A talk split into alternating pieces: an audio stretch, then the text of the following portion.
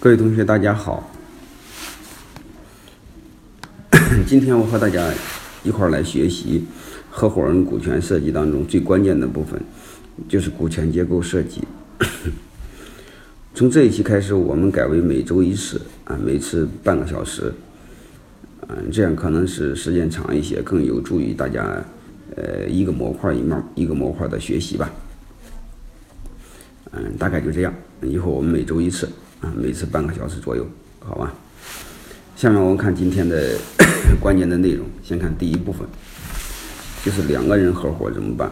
嗯嗯，因为一起上次我讲过啥叫合伙人。嗯，这是指两个人合伙，指的是两个合伙人合伙，就是两个人有出力有出钱的人合伙。两人合伙怎么合伙呢？就是强弱大小合作，啊，呃，就是一大一小合作，嗯，就是两个人合伙的话，要么你们股份一九分，要么二八分，嗯，要么三七分，嗯，最坏最坏十六分，那不管怎么着，千万不能五五分，也不能五一四十九分，因为平分是最糟糕的股权结构。那为什么平分是最糟糕的股权结构呢？我先从逻辑上给大家讲一下啊。因为如果两个人股份平分的话，其实意味着两个人都说了算，两个人都说了不算。那真正谁说了算？这是第一个问题。一旦产生矛盾，狗咬狗就会把公司给搞死。还有一个，这种结构看似天然的稳定，其实天然的最不稳定。因为这个人性有一个毛病，人往往过高的评价自己，过低的评价别人，而怎么过低的评，过低的评价别人呢？而往往是通过 这个打压别人，嗯，来抬高自己。如果两个人股份一样多的话，那那很简单一个逻辑，就是对方在对方眼里，嗯，都很笨，嗯，肯定被对方瞧不起。嗯，所以如果两个人都认为对方笨，都认为自己干得多的话，他是非常容易产生矛盾的。所以这种结构是天然不稳定的结构，也叫最又叫最糟糕的股权结构。嗯，但是呢，这种情况下看似很简单一个道理，在我们日常设计中是最容易这么做的。为什么？因为中国人有一个毛病，就是两个人在一起搭伙啊，这。他本能的去讲感情，讲道德，讲兄弟情谊，嗯，他不去讲什么事实，也不讲真理，应该怎么分？啊，两个人见面的时候，酒一喝，大腿一拍，啊，抱在一起，哥俩好，见面分一半，啊，就这么办了。所以你会发现，这个做公开公司和讲兄弟感情是两码事。嗯，但是太多的企业就这么给闹掰了，太多太多这样案例了。你包括这个真功夫。后来，这个这个董事长蔡达标被送到监狱里，呃，都是这么来的。包括前段时间那个，蓝翔技校的夫妻俩狗咬狗，夫妻俩闹闹掰，呃，夫他夫妻因为夫妻开公司也是五十对五十嘛，所以差一点把蓝翔蓝翔技校给搞死。其实都是这样的，嗯，很糟糕的股权结构。所以我们真正要分的话，就是强弱合作，嗯，一大一小合作，嗯，这种合作为什么是天然的股权结构呢？我再举一个案例，让大家加深一下印象啊。你比如你看那个 海海尔是谁和谁合作？海尔是张仁敏和杨绵绵合作，海信是周厚健和俞淑敏合作，嗯，华为是任正非和孙亚芳合作，啊。所以你再看看，另外有一些大公司，两个合伙人，他的性格一定是一强一弱的，而且是刚才我说这些企业，你会发现它又是一男一女，更是典型的强弱合作。所以大家注意，两个人合伙，最好的结构、最稳稳定的结构，就是一大一小合作，是天然的合作，啊，天然的稳定啊，所以我们千万不能股份平分。然后下面我们就思考几个问题，嗯，大家也还是看着 PPT 边听我讲课，效果会更好。就是如果你们两个一定是五十，一定是五十一和四十九怎么办？一定是五十和五十怎么办？那你说我不是五十对五十，我是百分百，其实你百分百也是假的，因为你那一半是你老婆的，所以你俩还是五十对五十，这时候怎么办？嗯，那你说老婆不参与工作啊？如果你能镇得住还行，那将来想参与怎么办？嗯，包括你开公司，你是个女的，你老公想参与怎么办？啊，这些东西提前都没有没有做设计，啊，所以这些太多太多了。由于时间有限，这个我做一个思考题，好吧？我看看有机会互动的话，我如果有问题，你们可以再问我。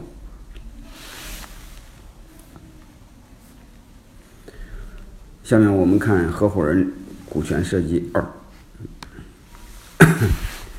因为刚才强调，我不同意 两个人合伙，特别是两个人的强强合伙，嗯，一大一小合伙还好，嗯，因为强强没有合伙的合伙的。嗯，强强都是对抗的，对吧？包括以前的中国和苏、美国的，现在的中国和美国的对抗，以前的是美国和苏联的对抗，强强永远都是对抗，很少有合作。嗯，那你说非要强强合作行吗？你非要强强合作，那就记住这两个关键词：互补合作。嗯，啊，这个是可以参考的。那互补呢，有哪哪两方面互补呢？就是一个是能力互补，一个是性格互补。如果两个宁选一个的话，我更建议你选性格互补，因为有一句话叫“青山易改，本性难移”，啊，性格不容易变，但是能力是很容易变的，啊，因为人有爱好，他只要爱这个事，爱好还会有转移，嗯，他是很容易能补上的，啊。下面我们看一个案例。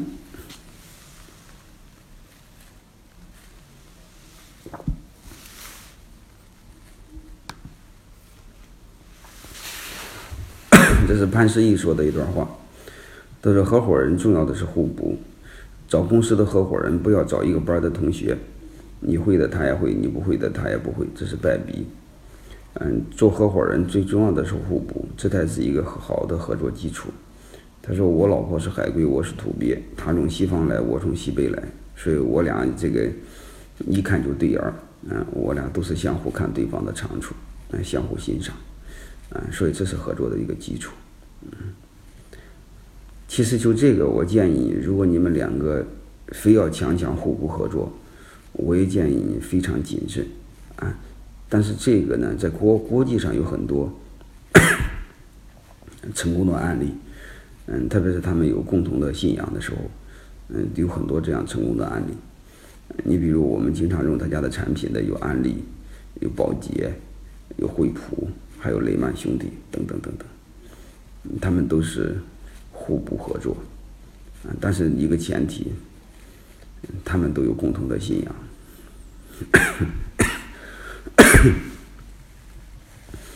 那你说我们在中国，我们两个人也有共同的信仰，行吗？嗯，我想给你的忠告是：目前中国人说起他有信仰，多数时候他不准。啊，下面省略一万字，我就不讲了啊。因为我经历过有很多背后太悲惨的故事，嗯，你们知知道就行。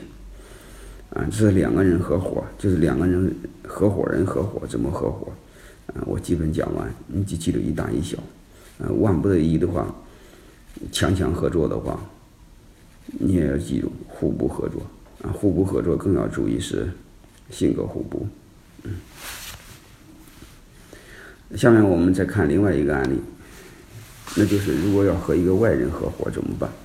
嗯，你说我不是一个合伙人合伙，我就是一个草根没有钱，嗯，找了一个投投资人给我投资，或者你江湖上一个大哥或者当地的一个土鳖给你投资，嗯，他就是一个投资人，是个外人合伙怎么办？如果是和一个外人合伙，只有一个答案，就是内强外弱。就是投资人占小股，创始人、创业者 永远占大股，就这么简单。那你说他投的钱多，我 我投的钱少，他会愿意吗？嗯，随后我下一节课专门讲 怎么有主动权，怎么在合伙中拥有主动权。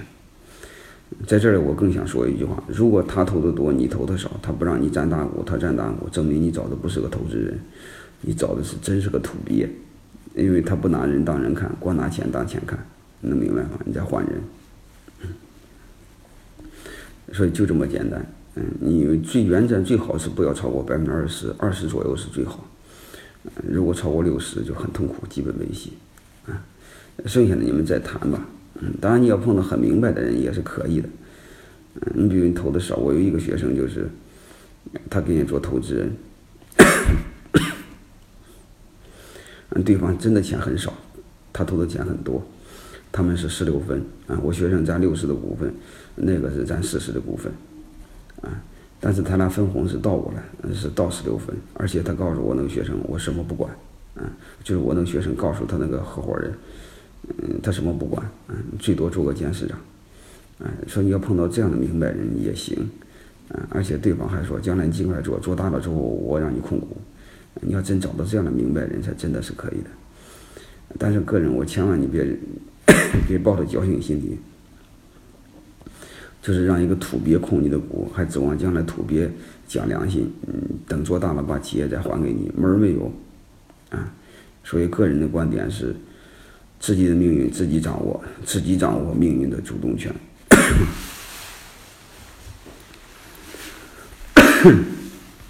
还有一个，我想给大家留一个思考题，那你说我的企业到了一定规模了？我想搭建个内部创业平台，就是我手下的小兄弟想创业，我给他做投资怎么办？如果是我小他大，他大，我占小股，他占大股，我心里不愿意怎么办？对吧？人都是自私的，这种情况怎么办？所以这种给大家留一个做一个思考题，大家思考看怎么办？嗯。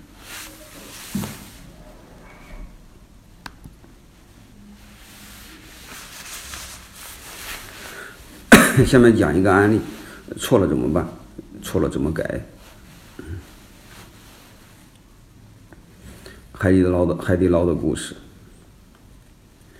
一九九四年的时候，张勇和施永红还有另外两个女同学啊，从一个很烂的嗯职工中专毕业啊，就是四川简阳他们拖拉机厂子弟学校。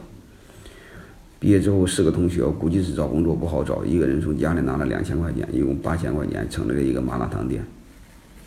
当时股份也不会分平分的，但也不知道怎么分，嗯。当然他也不知道他是错的啊。一会儿我会讲，多个人合伙平分是错的，两个人合伙平分也是错的。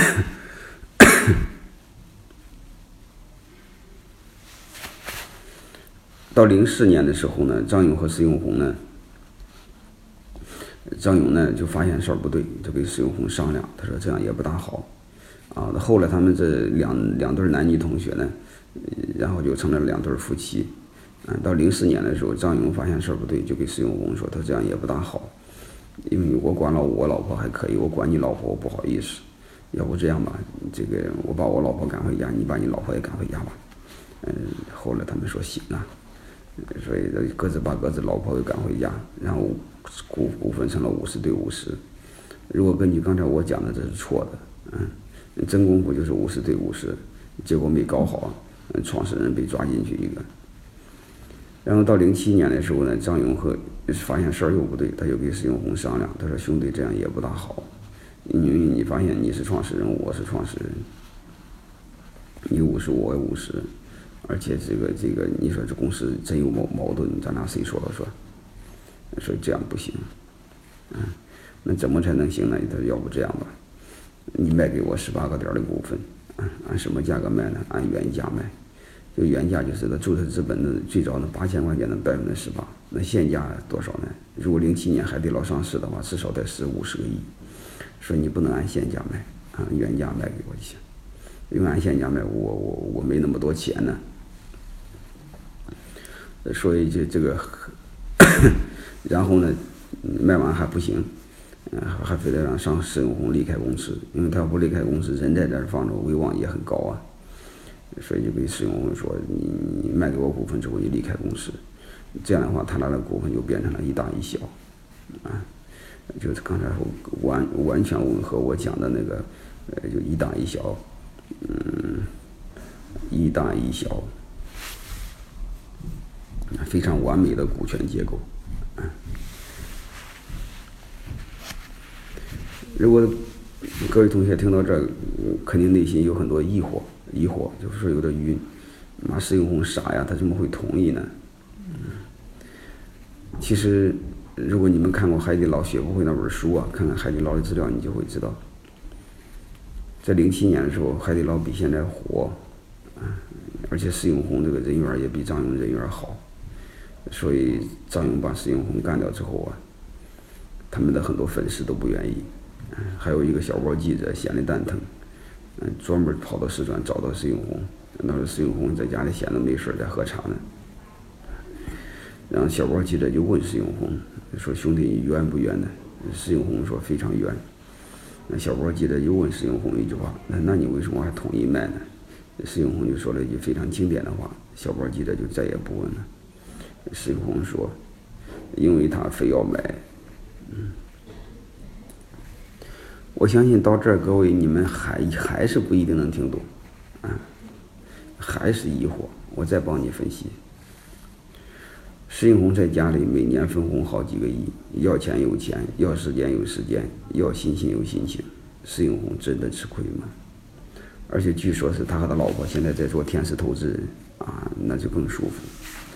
那各位，我问你，张勇，虽然账面上有很多钱，第一能拿出来吗？第二拿出来能有时间吗？第三有时间你能有心情吗？海底捞这些年为什么不活了？他也面临互联网转型啊。各位，海底捞之所以到今天，你听明白了什么？这两个人都是英雄啊，都是明白人。有一个真的是混蛋，海底捞都死了。所以在这，我想给大家说一句忠告：真正的赢不是你的股份多，他的股份少。真正的赢是让公司还活着。公司活着，你不管有多少股份，你都是赢。你哪怕是有一个点的股份，如果你捣鼓个企业叫华为。你肯定你要比今天牛逼的多，你肯定也不会听我讲课。所以我认为股东之间合伙，永远要不要放弃一个最基本的原则，让公司健康的活着。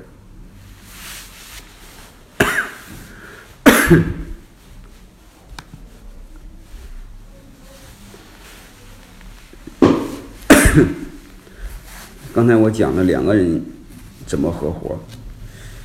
包括和一个内部的合伙人是合伙，嗯，包括和一个这个外部的投资人怎么合伙，啊，还举了一个案例，嗯，下面我们讲最难的一个，三个人以上合伙怎么办？三个人以上怎么合伙？三个人以上合伙呢，最容易出现的问题就是股份平分，啊。因为中国人在一起搭伙喜欢讲兄弟情谊，嗯，喜欢拿兄弟情谊、江湖道义当着公司管理。其实这玩意儿和公司管理一毛钱关系都没有，嗯。所以最容易出现的问题，第一是股份平分，嗯，第二是没有大股东，啊，就是有一个股东股份多一点点也不管用，嗯，比如石珊珊，根本不管用。还有一个呢，就是有一些为了兄弟情谊很笨的人也给，结果是你们干活他不干活，跟着吃大锅饭，那不找死啊！你是你当时分股份的时候，你们跟没搞清楚股份最后的底层应该靠什么，根据什么逻辑分？你光讲兄弟情谊，兄弟情谊那玩意儿喝酒用的，干事是不管用的。那下面我们看一个案例，为什么不能这么干？这个雷军呢说过一段话，就是小米的雷军。他说二十年前我在读大学的时候，被几个朋友拉去创业，四个人，每个人二十五个点。呃，大家都很高兴。啊，没过几天，问题来了，每个事儿都要经过反复讨论。到后来几个月，甚至改选了两次总经理，最后公司关门了。所以，我认为三个人上要人合伙，嗯，创业一定要有明确的牵头人，股份不能平分。嗯，就是这样。但是这么简单单的道理，但是有太多的人真的不知道。你比如，你再举几个案例。第一个胡志彪，就是做爱多 VCD 那个，在你印象中，我不知道你有没有注意。爱多 VCD 突然之间倒了，为什么？因为它的股份是四十二分的，没有大股东。吴长江和雷吴和雷士照明，如果你们留意的话，雷士照明这个就是是五六天前吧，那个法院的判决书已经出来了，吴长江被判刑十四年。为什么是这样呢？因为他的股份是十三分，是四三三分的，啊，就这么简单。而且为了这个，呃，这个。吴长江这个案例，我专门写过一篇文章，你们可以从网上查查。这篇文章的题目就叫“如果你的根儿错了，怎么忙活都白搭”。所以吴长江的最初的股份分的是三三分分，最后忙活了二十年，最终的结局还是被抓进去判刑十四年。和那个雷和那个那个那个那个真功夫的创始人蔡达标也是一样，忙活了十来年，被判刑十三年。那兄弟俩难兄难弟，差不多。然后后来就再还有一个案例，大家更熟悉了，就是乔布斯。嗯，乔布斯为什么是这样呢？因为苹果上市之前，他的股份是三比三比三比一。你不用说，没有大股东，倒霉的是创始人乔布斯被抓进去，乔布斯被赶走了，后来被气死了，是吧？但虽然后来把苹果救活了，救活了之后还死了。但还有一个大家也不陌生，就是新浪的创始人王志东，也是股份分错了，最后也是被董事会给赶跑了。啊，这都是很悲哀的一个现象。嗯，所以股份不能平分。再还有一个，你会养懒汉，养懒人。嗯，那有些人不干活怎么办？你刚开始这很能干，后来不能干怎么办？或者后来想干有病了怎么办？等等等等等，这些东西怎么办？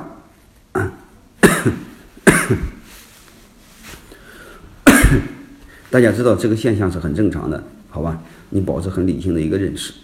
嗯，至于怎么办？如果你前前后后多听我讲课，这个问题是很容易解决的。嗯，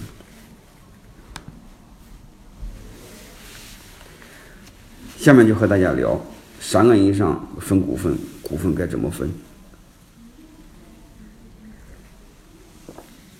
你就记住这个事儿就行。呃，就是这个大于二加三，啊。就是第一股东的股份大于第二加第三，嗯，就这么简单，啊，为什么要这么分这么做呢？因为 我帮你们从逻辑上分析一下，你就知道。各位问大家一个问题，啊，你能不能告诉我，三个人在一起搭伙，二股东通常会不会服一股东的大股东的气？他肯定不服气。如果他不服气，想干掉大股东怎么办？啊，他一定会联合第三股东，是不是这样？啊，所以这时候你第一股东只要大于第二加第三，他联合起来没有用，他不就不联合了吗？对吧？那背后我再问你另外一句话：第三股东通常会和老二站一起，还会和老大站一起？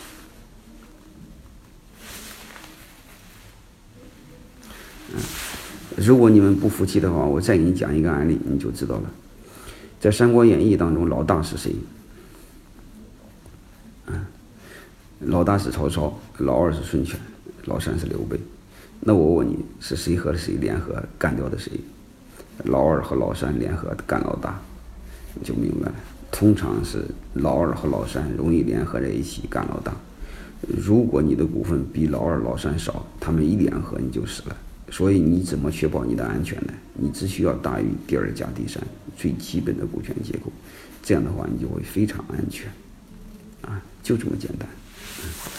呃，还有一个就是给大家一个小案例吧，因为这是音频也不要紧，我我那个播放一段这个中国合伙人当中的一一段视频，因为这个合伙人是徐小平写的，徐小平是中国著名的投资人哈，当然他写不会胡写了，你看看他们中国合伙人最早他们三个人就是新东方的那个三个人，俞敏洪、王强和和徐小平他们三个分股份，股份怎么分的？你看是不是吻合一大院加三啊？你光听声音就行，好吧？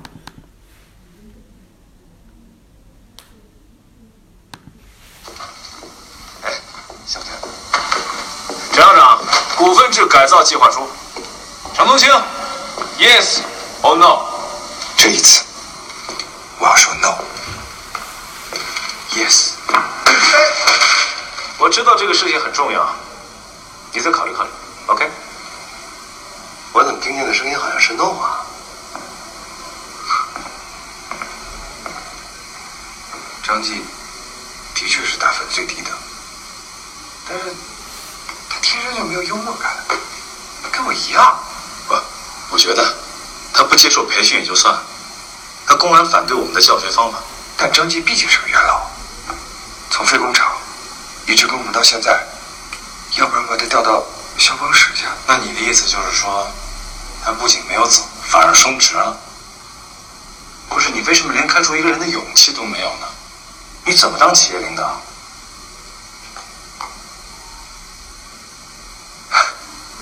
慢慢改。北平，啊那饭还有吗？啊有，聊聊股份制改革，你怎么想的？小雪，这个事情吧，咱们得暂时缓一缓。不能再缓，你一拖再拖，一拖再拖，我不知道你到底什么意思。行还是不行？是不是不想分权？没有，我从来都没有这么想过。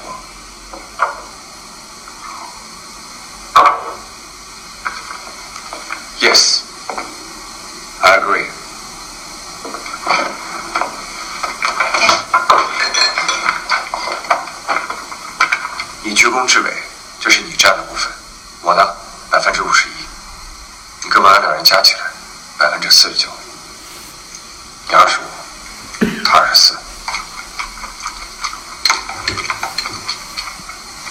看你断，嗯，你行啊。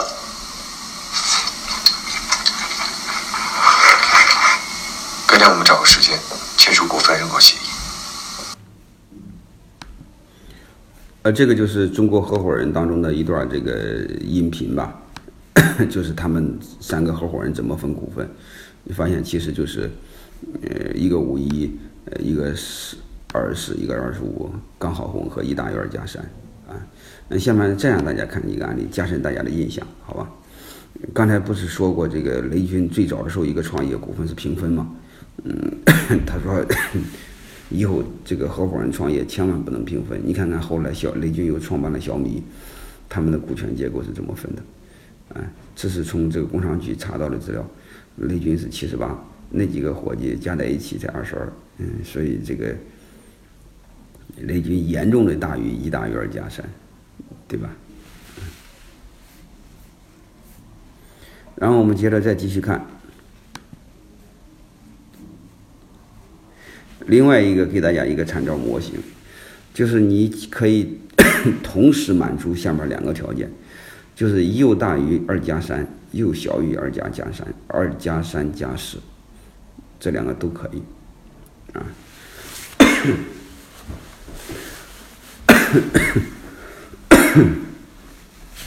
呃，如果是这样的话，你可能会担心一个事儿。你说这样的话，会不会这个二鸟、三鸟、四鸟联合起来把我给干了啊？啊，这可能你会担心，肯定很多人也会担心。那其实你要真有这种担心的话，我就建议你冷静的想一想啊。如果你和这三个合伙人合伙，这个二鸟、三鸟、四鸟这三个小鸟，你连一个鸟团结不了，说明你是什么鸟？说明你也不是什么好鸟，干掉，活该。所以这个是背后设计的逻辑是什么呢？就是给你安全，也给别人安全，啊，因为权力一定会产生腐败，绝对的权力一定会产生绝对的腐败，所以任何人不能有绝对的安全感。你有绝对的安全感，别人就没有绝对的安全感，别人就不愿意跟你玩儿。这是第一个原因。这个第二个原因呢，我再帮你们从人性分人性上分析一下。刚才我说过，二鸟和三鸟容易团结在一起。我那我再问你另外一句话：这个是第四个小鸟更容易和谁站一起？是容易和老二站一起，还是和老大站一起？闭上眼睛你就不用说，它最容易和老大站一起。如果它不和你站一起，你想想是不是是不是说明你你你不当是个东西啊？啊，所以干你不活该嘛。下面我们再看一个案例，当然不能胡说了，对吧？看一个案例，看腾讯的股权结构。大家知道马化腾他和我们创业不一样，马化腾是典型的富二代出身，所以他家不是因为没有钱才占四十七的股份，因为他家有钱。那这家这么多有钱，为什么还占四十七的股份？嗯，因为马化腾创业的时候就说过一句非常经典的话，他为什么要这么做？他说我一定要让他股份比我多一点，要不然的话我光垄独裁，光垄断。但同时，我一定得占大股，因为我要不占大股，没有主心骨，股份平分，到时候同样会完蛋。其实就和刚才我分析那个逻辑是一样的意思啊。